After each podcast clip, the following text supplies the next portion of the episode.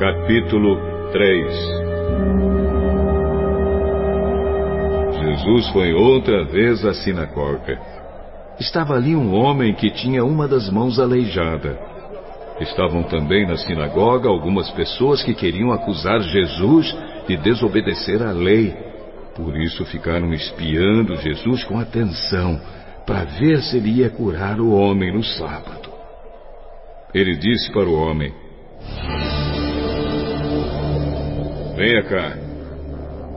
O que é que a nossa lei diz sobre o sábado? O que é permitido fazer nesse dia? O bem ou o mal? Salvar alguém da morte ou deixar morrer? Ninguém respondeu nada.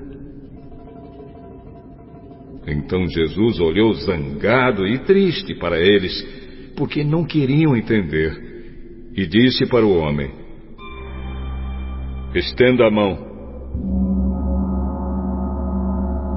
O homem estendeu a mão.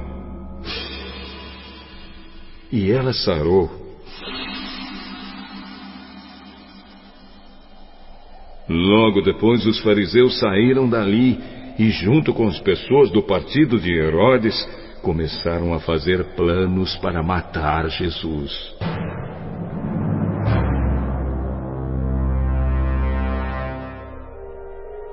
Jesus e os discípulos foram até o lago da Galiléia. Junto com ele ia muita gente da Galiléia, da Judéia, de Jerusalém, da Idumeia do lado leste do rio Jordão e da região de Tiro e de Sidom. Todos iam ao encontro de Jesus porque ouviam falar a respeito das coisas que ele fazia. Jesus pediu aos discípulos que arranjassem um barco para ele, a fim de não ser esmagado pela multidão, pois ele estava curando tanta gente que todos os doentes se juntavam em volta dele para tocá-lo. E as pessoas que tinham espíritos maus, ao verem Jesus, caíam aos pés dele e gritavam: O Senhor é o Filho de Deus! Mas Jesus proibiu duramente os espíritos de dizerem quem ele era.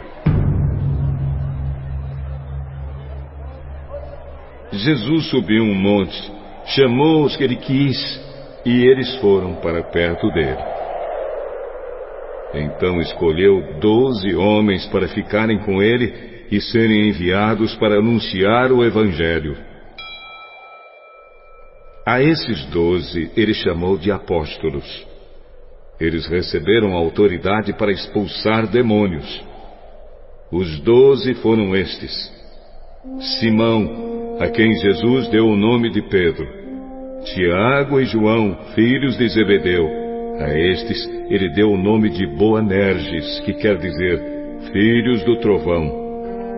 André, Filipe, Bartolomeu, Mateus, Tomé, Tiago, filho de Alfeu, Tadeu, Simão, o nacionalista, e Judas Iscariotes, que traiu Jesus.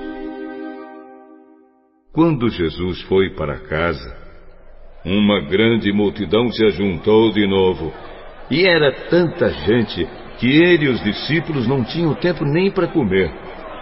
Os parentes de Jesus souberam disso e foram buscá-lo porque algumas pessoas estavam dizendo que ele estava louco. Alguns mestres da lei que tinham vindo de Jerusalém diziam: Ele está dominado por Beuzebu, o chefe dos demônios. É Belzebu que dá poder a este homem para expulsar demônios. Então Jesus chamou todos e começou a ensiná-los por meio de comparações. Ele dizia: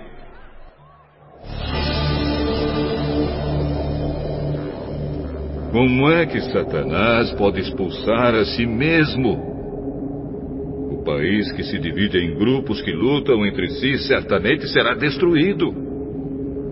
Se uma família se divide e as pessoas que fazem parte dela começam a lutar entre si, ela será destruída. Se o reino de Satanás se dividir em grupos e esses grupos lutarem entre si, o reino não continuará a existir, mas será destruído. Ninguém pode entrar na casa de um homem forte e roubar os seus bens sem primeiro amarrá-lo. Somente assim essa pessoa poderá levar o que ele tem em casa. Eu afirmo a vocês que isto é verdade. Os pecados que as pessoas cometem ou as blasfêmias contra Deus poderão ser perdoados. Mas as blasfêmias contra o Espírito Santo nunca serão perdoadas, porque a culpa desse pecado dura para sempre. Jesus falou assim porque diziam que ele estava dominado por um espírito mau.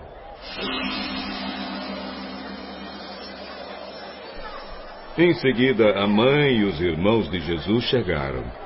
Eles ficaram do lado de fora e mandaram chamá-lo. Muita gente estava sentada em volta dele e algumas pessoas lhe disseram: Escuta, Jesus. A sua mãe e seus irmãos estão lá fora. Estão procurando o Senhor. Jesus perguntou: Quem é a minha mãe?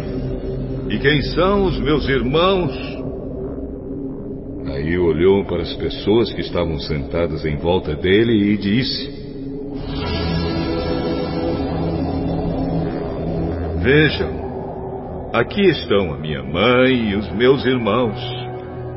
Pois quem faz a vontade de Deus é meu irmão, minha irmã e minha mãe.